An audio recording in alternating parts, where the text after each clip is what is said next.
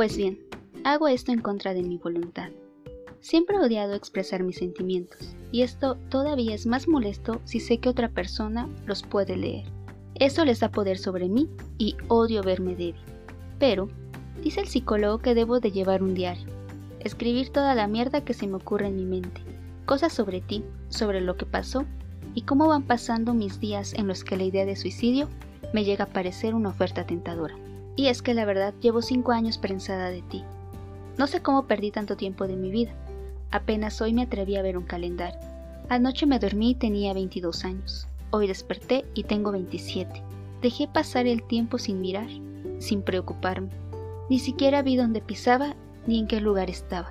Ahora, justo ahora no sé a dónde ir. Me acostumbré a que tú eligieras por mí. Siento que te necesito para todo, pero no te lo diré. Mi lógica me dice que después de todo, decírtelo no me ayuda en nada, pues realmente no te interesa. ¿Por qué buscar a alguien que me demostró que no le importo? Lo sé, todos lo dicen. Sin embargo, eso no me quita este maldito sentimiento de querer estar contigo. Hola, me da mucho gusto estar de vuelta, narrando una nueva historia para ti. Este episodio te contaré la corta vida de Elena, pero no de una Elena famosa. Esta es una historia que escuché alguna vez por ahí. Una chica cualquiera que hace poco terminó con su pareja sentimental. Todo iba bien, pero como dice la canción, la verdad no era tan fuerte como lo pensaba. Cuando se enamoró viajó a otro universo. Se perdió de la realidad. Sin embargo, al ser su primer pareja formal, o su primer amor, como lo quieras ver, nunca entendió cómo manejar su ruptura. Ella deseaba, como de seguro tú, o todos, o todos, encontrar un manual que le ayudara, que le dijera paso a paso como una receta de cocina, qué hacer y cómo evitar sufrir tanto en este proceso.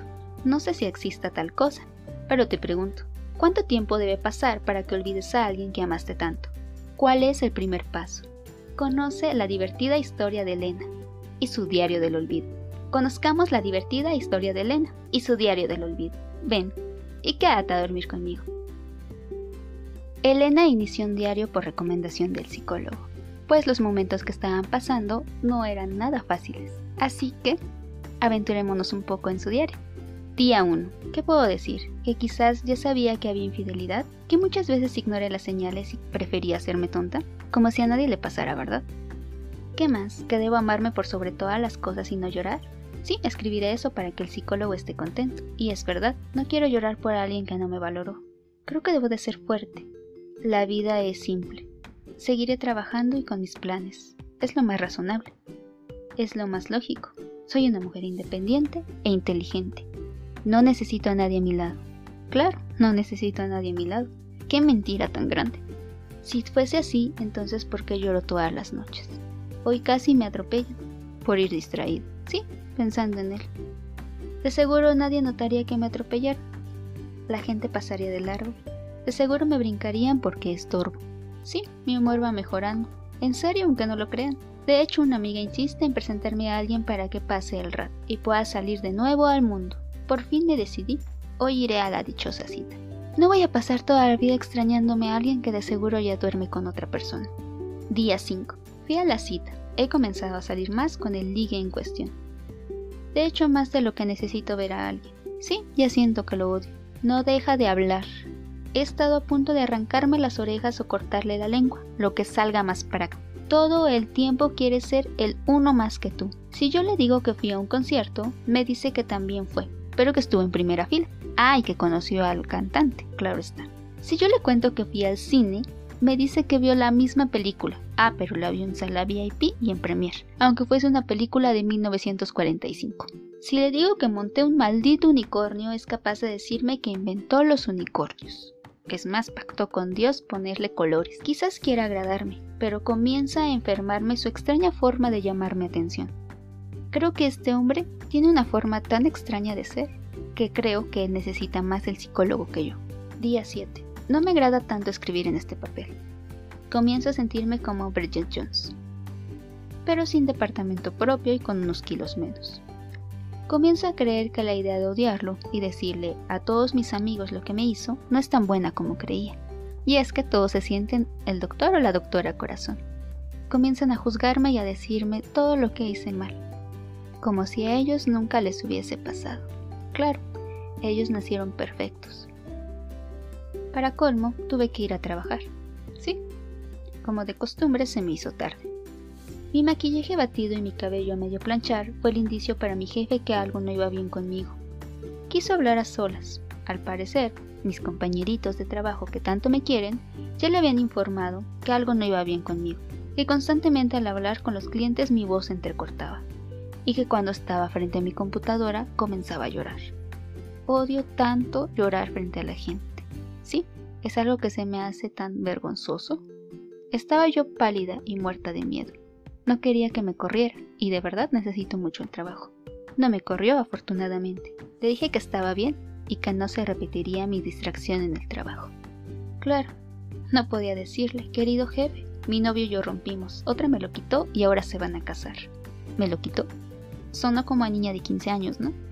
Él se fue con ella porque quiso. De hecho, ni siquiera estuve presente cuando se conocieron. Ni, ni siquiera pude pelear para arrebatarlo. Por lo menos ahora entiendo eso. Él se fue porque quiso y porque no me quería. Creo que voy mejorando. Para colmo, saliendo del trabajo, olvidé que vería Don Mentiras. Sí, así me voy a referir al chico de los unicornios. Quisiera dejar de salir con este hombre, pero es la única persona con la que ahora puedo socializar. Es decir, justo ahora mis amigos están todos ocupados. Y es cuando más atención necesito, o quizás cuando más necesito salir y distraerme. Sin embargo, rara vez alguien puede salir conmigo. Y mi familia odia verme llorar por él, como si los que estuvieran sufriendo fueran ellos. Sí, les duele verme de esta forma, pero siempre me dicen que soy una tonta por seguir queriéndolo. Y eso no me ayuda en nada. Día 15. Odio con toda mi alma este sentimiento de tristeza que llega casi después de comer, o durante un momento del día. Es como una regla vomitar mi comida. Empiezo a preocuparme. He bajado considerablemente de peso y no logro concentrarme. Soy razonable y no quiero pensar en él, pero por más que deseo olvidar, pretender que no pasó nada, más presente el sentimiento de tristeza se hace.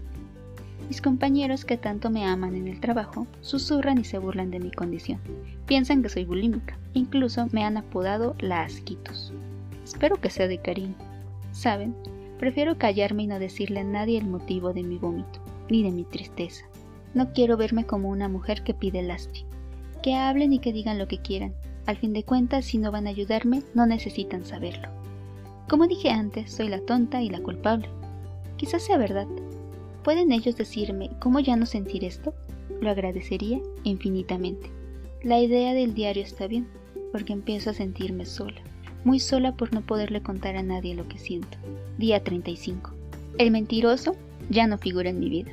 Después de una forma tan vergonzosa de pedirme gritos que fuese su pareja en plena calle y con una orden de restricción en su contra, me di cuenta que no estaba lista. La sola idea de aceptar a alguien en mi vida hacía que mi estómago se revolviera. Quise hacer lo mismo, sacar un clavo con otro clavo. Funciona, ¿no? Pero no pude. La forma tan insistente de este hombre me asustó. Prefiero estar sola.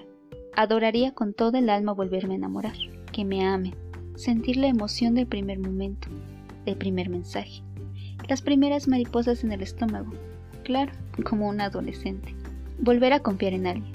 Y este chico no me inspiraba para nada este sentimiento. He llegado a pensar que si no era ahora, no volvería a amar a alguien, y nadie se volvería a fijar en mí, pues me siento vieja. Me dijo que era como Sommer, ya saben la de la famosa película 500 días con ella. Me pregunto si realmente soy culpable por decir no. Desde el inicio expuse mi situación. No soy tan mala como ellas. Él conocía lo que estaba pasando y aún así insistió tanto en hacerme olvidar a aquel hombre. Y es que la verdad, no sé a quién estoy esperando, pero quisiera seguir conociendo a alguien más. Es la tercera vez en la semana que bebo una cerveza. Bebo cuatro, como mínimo. Salir como distracción a beber un trago se me ha vuelto costumbre. Una amiga me hizo notar que cada que me escribía yo contestaba que estaba bebiendo. No lo hago hasta emborracharme, aunque debo reconocer que estando un poco ebria me olvido de lo que pasó y me hago más valiente. ¿Eso es malo? Antes no podía salir a ningún lado. Cada rincón de la ciudad me recordaba algo que vivía en mi relación. No quería toparme con aquella persona. No quería recordar nada. Ahora pienso que mi relación era demasiado monótona, porque él y yo no salíamos tan seguido como todas las parejas felices que veo. Siempre había algo, estaba cansado, No quería gastar dinero, no quería salir, mejor en casa, mejor lo pedimos para llevar. Mejor vemos una película, ¿sí? Era tan aburrido. ¿Por qué me conformaba con eso?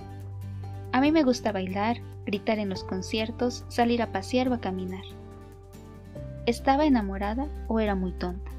O quizás ambas palabras sean sinónimos.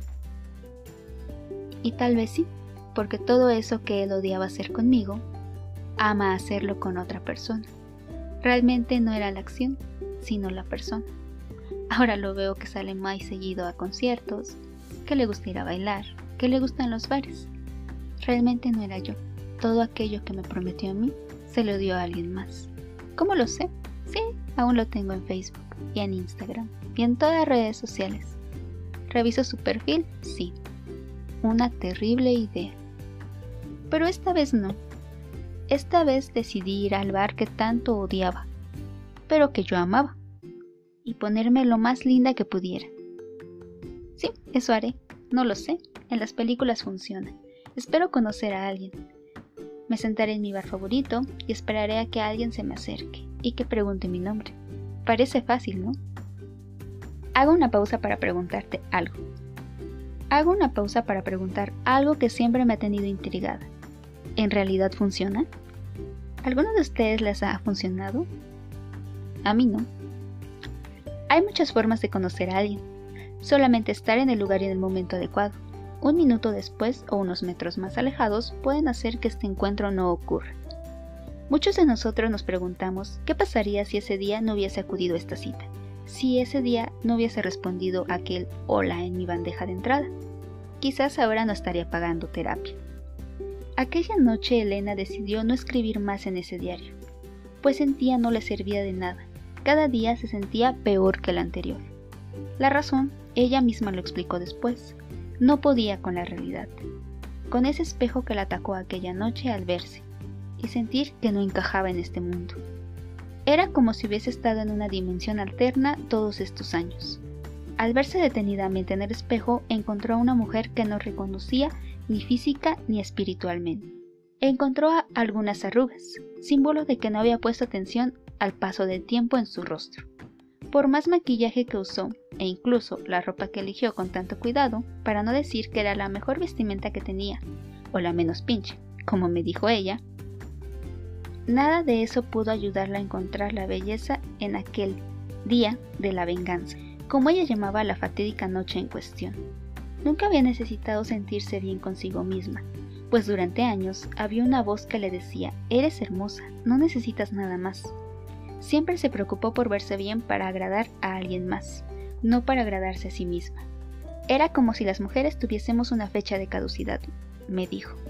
Entró a ese bar que tanto le gustaba, con la poca seguridad que le había dejado la visita con el espejo. Se sentó en la barra y miró a su alrededor.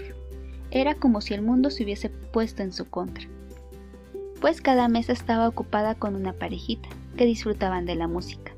Se sintió tan tonta, solo se limitó a ver las pantallas donde pasaban un aburrido partido de fútbol. Pidió una cerveza y cuidó que ninguna de las lágrimas que sintió en su corazón se asomaran por sus ojos. Las canciones que tocaban aquella noche, la música en vivo, las sabía de memoria. Es curioso que era la única persona que estaba cantando. Se identificó como la clásica chavarruca. Estuve haciendo el ridículo toda la noche, me dijo. Un alto ahí. No, no debes etiquetarte. Solo tenías dolor en tu corazón. La edad que tengas no impide que sientas o que no. Solo te da más experiencia en cómo llevar el dolor. Que te cases no significa que no puedes tomar de la mano a tu pareja y tener una cita como si fuese la primera vez que se ven. Que tengas 70 años no te impide cantar una canción a grito abierto. Que tengas 15 no dice que solamente debes bailar reggaetón. O que tengas 30 no dice que ya no puedas amar ni puedas enamorarte. Siempre hay un lugar para todo y para todos. Pero Elena no lo entendió en ese momento, y era normal. En ese momento vio a su alrededor y supo que no eligió ese bar por azar. Era el único lugar de celebración. En ese lugar acudía con su expareja a celebrar sus aniversarios o el cumpleaños de alguno de los dos. Tontamente esperaba encontrarlo ahí, por eso la idea de arreglarse lo más hermosa que pudiera. Tontamente esperaba que él llegara a salvarla. Por eso su mente no quería levantarse de esa barra y salir corriendo, a pesar de que sabía que estaba haciendo el ridículo. Nadie iba a venir a salvarme. Estaba yo, hacía frío y tenía hambre. ¿Cómo deseaba que precisamente esa noche, esa única cerveza que bebí, me hiciera olvidar lo miserable que me encontraba? Tardó mucho para darse cuenta que las cosas no iban a surgir por arte de magia. Algunas noches despejaba su mente pensando que si mejor hubiese estudiado ciencias y no contabilidad, ahora tendría la clave para inventar la máquina del tiempo y no conocerlo. O que quizás una lámpara que borrara los recuerdos. Ya saben, como las de Men in Black. Sí, te parece muy estúpido, lo sé que lo es. Pero solamente distrayendo su mente podía dormir. Solo así no tenía ataques de pánico en las noches. Solamente así no faltaba la respiración. No necesitaba poner alarmas cada hora por si había un mensaje que debías atender, por si aquel hombre la buscaba. Solo así podía dormir de corrido, sin tener insomnio, de esos que duran hasta las 5 de la mañana, para levantarte a las 7 a trabajar. Si su mente estaba ocupada, no tenía que asomar su cabeza por la ventana porque le faltaba el aire. Solo así no lloraba preguntándose por qué pasaba todo eso. Quizás a ti te parece estúpido, pero la única forma de seguir su, vida en ese momento era tratar de arreglar en sus pensamientos los, los, problemas que tuvo en el pasado, tomar decisiones ficticias a situaciones que ya no existían, porque ya se había equivocado. Planeaba conversaciones que jamás iba a tener, pero esta vez su receptor se quedaba callado y aceptaba sus culpas y sus errores, y en lo que falló. Gracias a eso entendió que lo que más le lastimaba y la desesperaba era la negación ante las pruebas, que al descubrir la verdad la llamaran loca, ya saben, tóxica, solamente por exigirle respeto a la otra persona y por decir lo que sentía. Era una situación que hacía que su cabeza explotara. Tratar de que alguien vea su punto y que entendiera desde su perspectiva sin ser egoísta y más si esa persona le había dicho mil veces que la amaba y que jamás la iba a dañar. Había días que su cabeza se quedaba seca, sin ideas, sin encontrar la forma correcta de decir, deja de mentir, sin que la respuesta fuese, piensa lo que quieras. En este aspecto creo que hemos llegado a esta conclusión. Si la verdad es clara, ¿por qué seguir manteniendo la mentira? ¿Por qué decir piensa lo que quiera? Esto desgasta más que la propia mentira. Tener una pelea contra la cobardía de una persona que desea quedar bien ante los demás, que desea justificar su acción ante la sociedad. Es que él o ella también hacía esto. Es que ella o él no me atendía. Es que yo necesitaba atención. No hay mejor disculpa con alguien que heriste que aceptar tu culpa y dejar de dañarlo. Si es necesario retirarnos, si es que no deseamos cambiar nuestra actitud. Estaría perfecto decir que Elena encontró a alguien que la ayudó a salir adelante y olvidar su relación fallida, pero las cosas a veces tienen un propósito. Sí, no crean que no buscó la forma de tener un flechazo con alguien más. Después de un ligue mal logrado, siguieron otros, pero siempre había un defecto en ellos. Siempre podía encontrar algo. Era comparar a todos con su anterior pareja.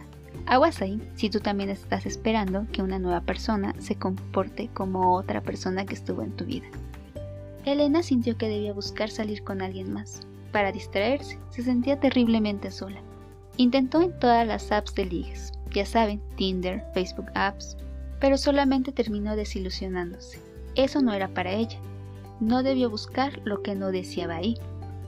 Y es que ya saben, en esas aplicaciones solamente puedes encontrar personas que quieren sexo. Me han contado. Sí, realmente, me han contado. Y es que la idea de encontrarse con alguien en la intimidad, alguien que no fuese el hombre que ella conocía desde hace cinco años, le parecía repugnante. Lo entendió después porque recibía un no, porque se sentía tan poco atractiva. Y es que no es que fuese fea, es que no era el momento adecuado para iniciar una relación con alguien más. Las cosas siguieron igual, no había magia, no pudo regresar el tiempo, no pudo borrar sus recuerdos. Sí, siguió llorando por las noches, porque era más fácil para ella encontrarse como una víctima. Encontró 20 razones para decir pobre de mí, para olvidar las otras 50 por las que debía seguir caminando. Era difícil, y nadie dijo que no lo fuera. Nada de esto pasa de la noche a la mañana. Y a pesar de que trató de ser la mujer más lógica y correcta en sus pensamientos, no ayudó de nada, pues entendió que también tenía derecho a llorar. Después de todo, lo primero que debía hacer era perdonar, y no a los demás, sino a ella misma, por perderse, por dejarse de lado y por no cuidarse, por hacerse menos.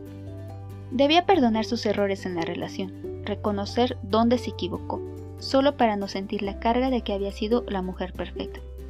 No, y esto no le quita culpa a la persona que le fue infiel, solamente ella debía quitarse esa carga. Y finalmente entendió que las cosas no funcionan igual que antes, esto para no seguir añorando la idea de una reconciliación y de una nueva oportunidad, para dejar de esperar por la ventana a esa persona que jamás iba a volver. Todo era parte del aprendizaje. No había un manual, lo entendió, pero sí había un diario, donde escribió poco, pero donde podía consultar qué tanto había avanzado y ver cómo había cambiado. Sentirse diferente, pues si volvía a pasar, sabía que nada era para siempre, no hay mal que dure 100 años. Si acabas de terminar una relación, no seas tan cruel contigo mismo. Realmente tienes derecho a llorar. No seas como Elena, no trates de ser la mujer más lógica del mundo, pues todo eso hace que tus sentimientos se encapsulen. Tienes derecho a sacar, y no, no eres una tonta, y no todo es tu culpa. Solamente reconoce donde fallaste, para que no seas como Elena, y no tengas esa carga de decir, yo fui la mujer o el hombre perfecto. Realmente sácalo, reconoce tus errores, pero tampoco te culpes de todo. Una relación es 50 y 50. Si algo falla, no es que tú tengas la culpa del todo. Puede llegar a ser un infierno la ruptura con alguien. Pero si Dante salió del infierno por amor a Beatriz, tú también puedes salir, y no por amor a nadie más, más que a ti mismo. De los fracasos se aprende, de los éxitos, no mucho, dice la frase de una famosa película. Hasta aquí la historia de Elena. Quisiera saber tus comentarios si te ha pasado, y estoy seguro que sí, si has experimentado alguna situación similar. Me despido sin antes agradecerte que hayas dado clic y me hayas vuelto a escuchar. Te recuerdo mis redes sociales, Facebook, Instagram, YouTube. No olvides seguirme si te gusta escuchar historias como esta. Nos vemos en la siguiente. Un beso enorme. Bye.